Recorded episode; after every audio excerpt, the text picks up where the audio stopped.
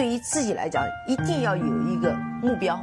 一个企业，它真的要对什么人负责任？嗯，要对社会负责任，嗯，对员工负责任，对股民负责任。这个三个责任，一个国家的发展，实体经济是永远是是顶梁柱。各位好啊，给你一个真实生动的格力电器，我们给的比你要的多。首先呢，我想问大家一个问题啊，各位会不会去看去年的一些文章，还是只会去看雪球啊，包括那些推送的头条？最新的文章，我呢有个习惯，会把当时认为好的文章，把它收藏到我的文件夹里。到了明年的时候呢，再去翻一翻今年所收藏那些文章，可以看一看，在那个情况下，经过了时间的检验，他的观点是不是能够站得住脚。那正好今天呢，我就在翻阅一篇二零一九年五月二十一号的文章。这篇文章呢是出自于我喜欢的一位作者，叫大智若愚。如果听过我那期节目的话，应该知道他是以研究高股息为主要的投资手段。当然，他也有有自己的公众号和知识星球。那他呢就在二零一九年的五月二十一号发表了一篇文章，叫《分红季漫谈》。我们都知道，很多公司呢是在四月份出年报，在六七月份进行分红。那我也一般是在这个时候呢，会去关注整个全体市场的分红的一些状况。我们不妨把这篇文章在今天这个特殊的时点呢，再把它拿出来回顾一下，在这种上蹿下跳的变化中，找到一个属于我们自己的扶手。那么下面进入正文，中间会穿插白老师的一些乱评。他说，年终呢，陆续进入了企业的分红季，对于高股息的投资者而言。又到了收获的季节。二级市场的个人投资者实际上是从股市获得收益的途径是非常狭窄的。无论你承认与否，除了分红，剩下的那个路径就是股价的上涨。分红的确定性高，股价上涨的不确定性大。那白老师呢，也把整个的上证指数的 K 线图翻回了二零一九年的四月份到五月份，那个是一个从三千两百点到两千七百点的巨幅的下跌的。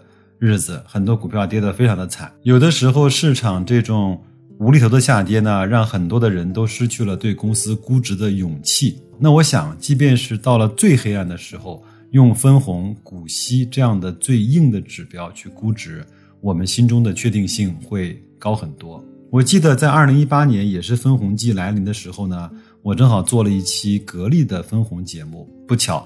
碰到了二零一八年，董明珠宣布二零一七年整体格力不分红，那那个时候呢，就引起了很多听友的质疑，说白老师你又在鼓吹分红，你看让多少人打脸，让多少人受伤。所以在今天这个节目正式播送之前呢，我也想跟大家先说一句。至少呢，我自己会用分红这种方式，在市场把我逼到悬崖边、无路可退的时候，如临深渊的时候，至少我还有一根可以去抓的扶手。那么对我来说，这个扶手就是分红，就是股息。在最黑暗的岁月，只要它分红，它就会像一道在隧道尽头的微光一样，让我们知道，虽然这条路很艰难、很黑、也很长，但是总归是有出路的。股价的上涨啊，既取决于业绩，也取决于情绪，相对不容易把握。即使业绩判断对了，股价终归会涨，但是也不知道何时会涨。甚至有的时候，业绩已经由好变坏，股价呢倒丝毫没有反应，但是下跌起来却丝毫的不含糊。在这些。等待与煎熬的过程中，许多人其实是崩溃了，许多人其实是败退和放弃了。我们都知道啊，有市场先生这四个字，而他的脾气呢，又是很难以琢磨的。在我的心目中啊，他显然是一个无趣的，是一个有点油腻的，是一个不近人情的，是一个性格孤僻的人。他经常会背离一些市场规则，自己呢独自偏离轨道很远。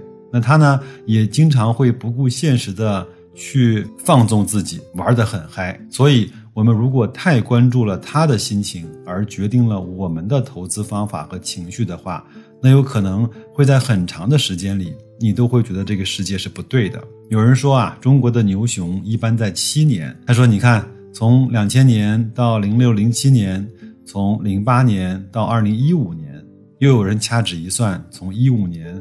到二零二一年、二零二二年，可能又是一轮牛熊。但是我想说的是，市场先生永远会在你没有办法忍受的时候掉头向上，也永远会在你觉得自己已经成为世界之王的时候，把你一拳打落到深渊。那相对股价的波动而言，股息的预判要容易得多。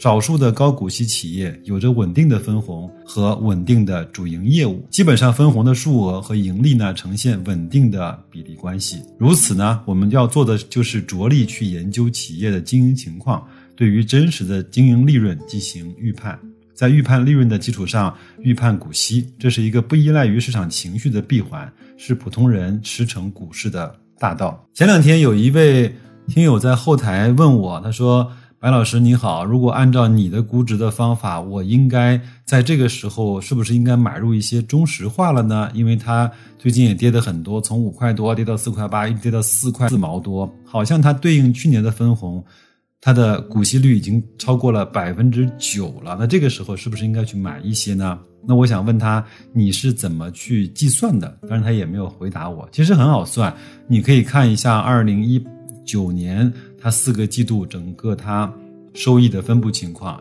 再看一看它二零一九年整个三季报的时候的盈利情况，去推算一下它在整个的二零一九年会有多少盈利，根据它往常的百分之多少的分红率，可以去计算出来一个大致你预判的它的分红的一个数额，再除以它现在的股价，基本上就可以获得一个在这个时候你买它的一个股息率。那我现在来看。还是不错的，应该是在六还是百分之七左右吧。作者说啊，遗憾的是，知道这些道理的人不多，能够去践行这些操作的人就更少了。对于高股息投资而言啊，期盼股价下跌并非装模作样，在股息一定的情况下，低贱的股价让股息再投呢，能够获得更多的股份。如果高股息企业持续的除权，却从来不填权的话，在这儿我相信应该都知道什么叫除权和填权吧。在业绩和股息可持续的情况下，投资者会迅速的积累惊人的股份数量。我不知道各位能不能够理解这个说法。打个比方啊，一个十块钱股价的股票，每年分红一块钱，那么它的股价就从十块到了九块，第一年分红结束，对吧？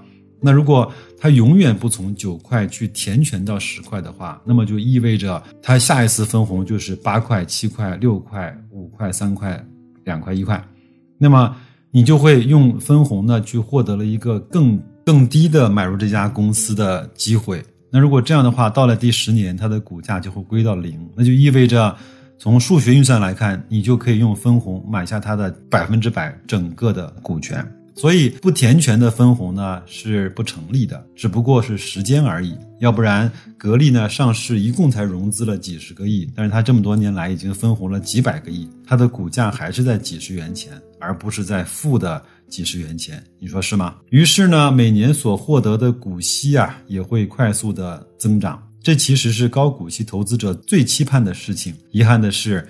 市场呢，虽然短期会犯糊涂，拉长来看呢，却是出奇的聪明。它不会让投资变得如此的容易。可持续、可增长的高股息，时间一长，就很容易被聪明的投资者发现，他们会来争抢这些优质的资产，让我们的投资回报率下降。这个道理呢，其实也很容易理解。当全球呢现在来看，资金回报或者利率呢是零或者是负值的话呢，他们。可以在中国市场或者是香港市场很容易的买到股息是百分之五六七八甚至是更高的这些公司的股票，那么他就一定会来去抢，就会把这些公司的股价推升。那么这些公司的股价呢，会降低每一股的所分红的数量，那直至呢把它打到了一个合理的水平。这就是我们为什么坚持认为高股息的投资方法是一个有意义的方法。特别是在这种相对黑天鹅频出的极端的时期，那有人说高股息的公司，它的经营业绩也会有波动啊。它如果不能够给我那么多的分红，那也会很讨厌。像这样一的公司，它的业绩的波动是不大的，也是相对比较稳定的。比如像水电呐、高速公路啊，或者是银行啊。当然，一定会有另外一种声音啊，相对于股息的回报。还是股价的上涨回报更快、更高？股价上涨以后呢，不再低估，亦或是高估的时候，就可以卖出，再去寻找低估优质的机会。理想是很好的，逻辑也是没有漏洞的。可惜受限于市场有限的投资机会，也受限于投资者有限的个人能力。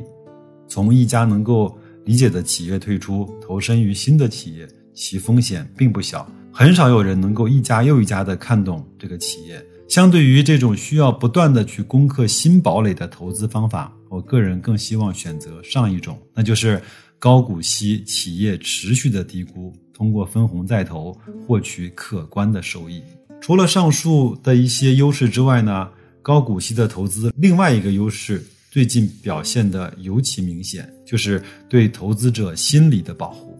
不得不承认，我们目前面临一个复杂的外部环境和压力。股市呢，又是一个特别敏感的地方，与我们相隔万里的信息都会导致股价剧烈的波动。它当时指的是我们和美国的贸易争端啊。那这些波动呢，都会煎熬着投资者。每一轮剧烈的波动背后，都有无数的投资者被吓得不知所措，在非常低的价格下扔到了那些宝贵的股权资产。我想呢，在他们。买入的那一刻，至少有很多人是冲着股权的价值去的。但是，能够坦然面对市场波动的人呢，毕竟是少数。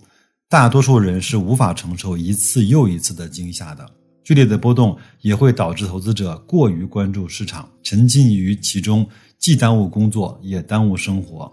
相对而言，高股息的投资者呢，反倒会坦然许多。